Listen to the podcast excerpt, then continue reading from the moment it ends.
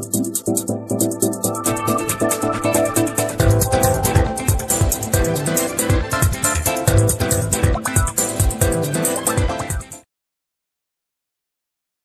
様、こんにちは。今週のジャパンファーストレディオは、年末の特別版をお届けいたします。今回は、日本第一党北信越の今年の1年間の振り返りを、日本第一東北新越の本部長5名と、北新越地区の副当主、揃い踏みでやっていきたいと思います。皆様よろしくお願いします。お願いします。よろしくお願いします。この放送は日本第一と北信越の提供です。はい、じゃあまずメンバー紹介いきましょう。私は日本第一と石川県本部から浦川修一です。はい。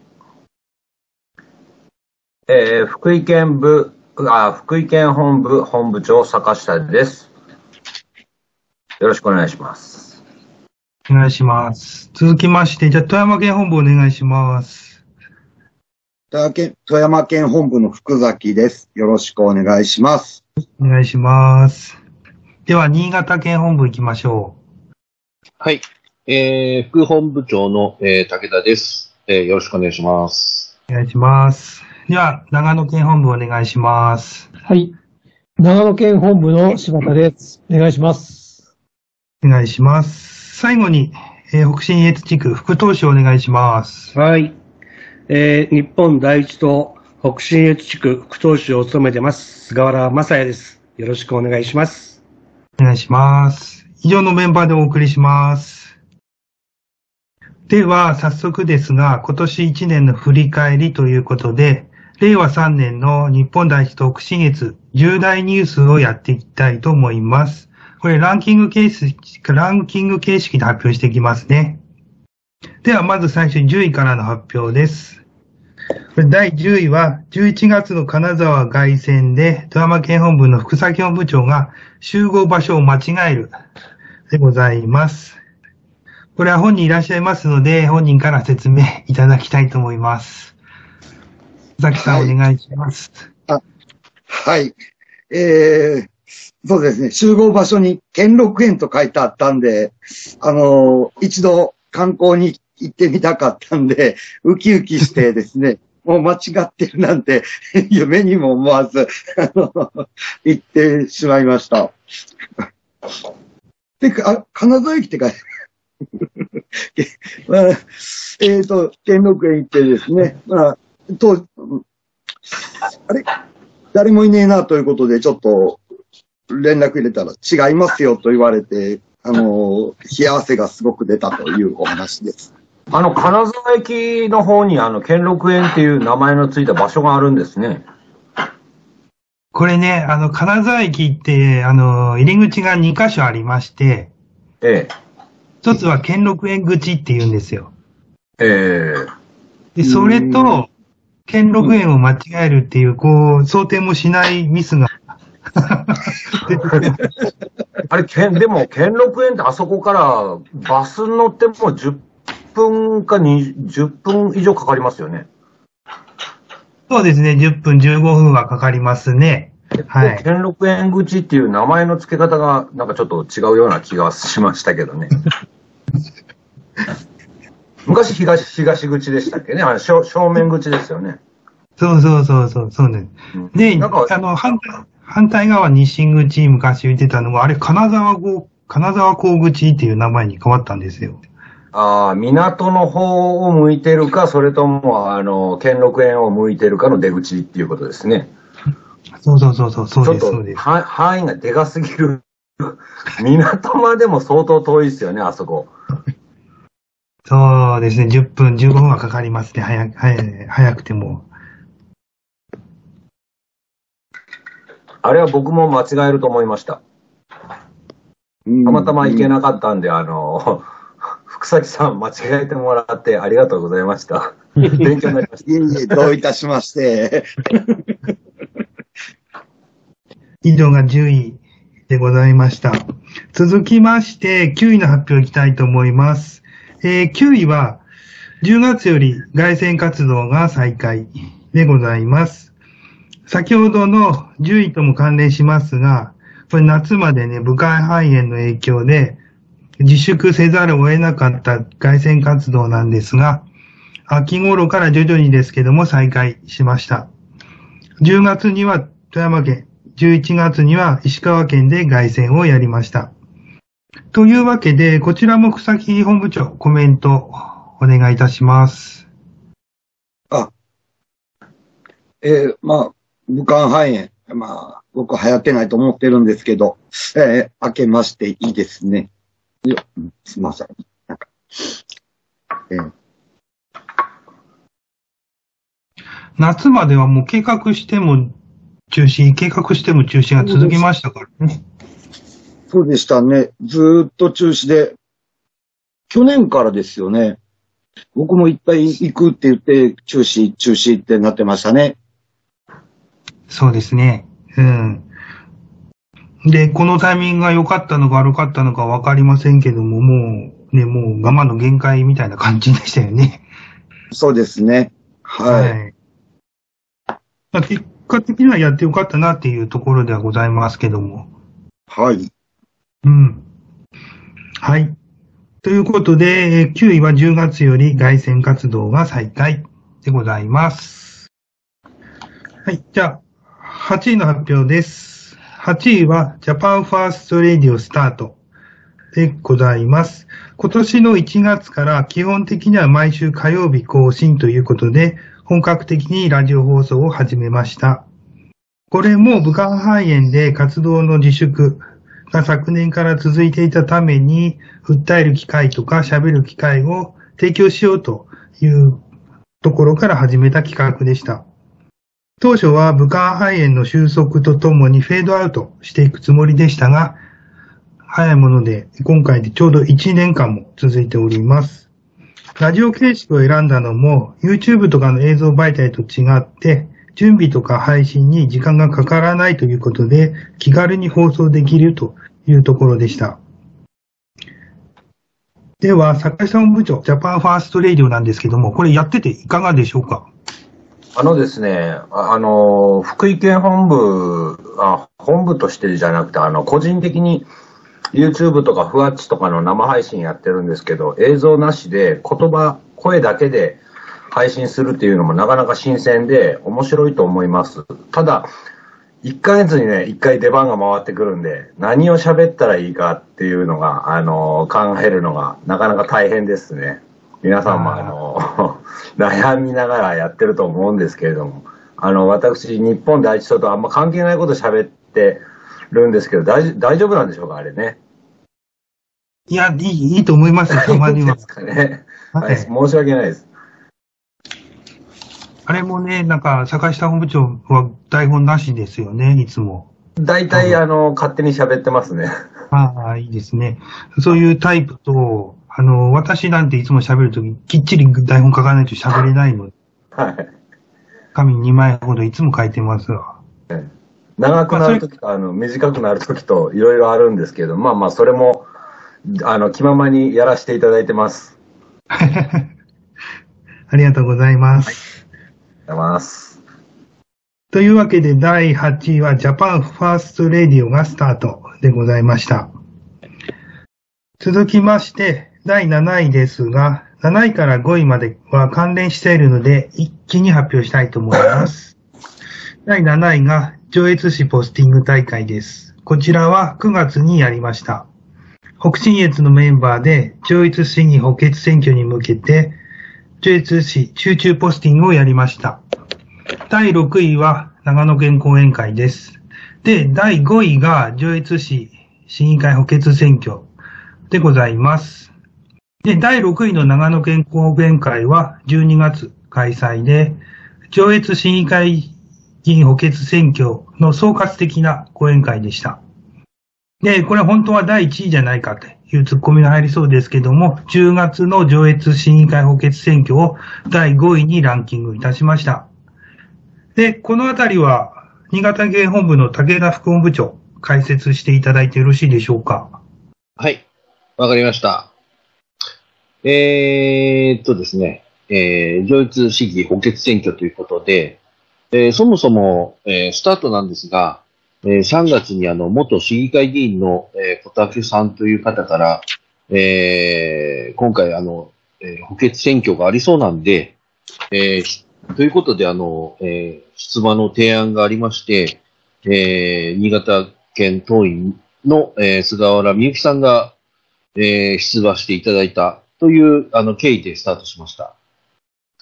まあ、はいそれであの、えーまあ、5月、6月からスタートしまして、まあ、まず第一にあの講演会の立ち上げだったりとか、リーフレットの制作、それであの、リーフレット、あとはポスター、えー縦看板のデザインなどを、えー長野県党員の、えー方に、えーご協力いただきまして、えーなんとか、えー立ち上げられたなというところでございます。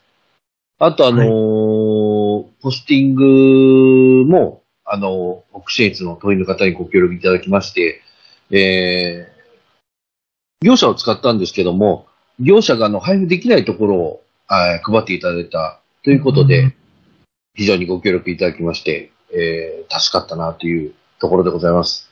あと、あのー10月の24日、えー告知日の日に、えー550枚のポスター貼りということで、またあの、北信越の党員の方に、えーお集まりいただきまして、えー一丸となって、ご協力、ご協力いただいたことで、えーなんとか、えー完了したかなというところで、えーこの場をもって、えーお礼、まあ改めて言うのもなんなんですけども、えーお礼申し上げたいと思います。えーどうもありがとうございます。ありがとうございます。これあの、もちろん、新潟県本部はもちろんですけども、北信越地区としても初めての選挙戦っていうことになりましたよね。そうですね。これ期間的にはどうなんですか ?3 月から始まってっていうことで、はい。もうちょっとあったらよかったなとか、もうこれぐらいは最低必要だなっていう感じなんですかね。うーん、まあ今回あの、あくまでも補欠選挙ということで、えー、不確定の段階からスタートしましたので、うん。えーまあなかなかその、まあ準備に関しては、えーどうかなっていうところもあるんですけども、あのー次回のあの本選に向けた活動ということで、非常に有意義だったのかなというふうに考えております。あの、選挙のノウハウもね、結構得られたと、出られましたよね、今回で。そうですね。あの、まあ、私どももそうなんですけど、まあ、皆さんも、あの、ポスターの貼り方ですとか、はいはい。そういうのを、ええあの、スキルアップしていただいたかなというふうに思っております。それぞれ皆さん参加された方は、こう、何ですか、もう得るものがあったんじゃないかなというふうに思っております。はい。というわけで、えっ、と、7位から5位の発表でした。続きまして、第4位発表いきたいと思います。で、4位と3位も関連していますので、えー第3位もまとめて発表いたします。で、第4位は福井県本部設立記念講演会。で、第3位が福井県本部の設立です。福井県本部設立が2月。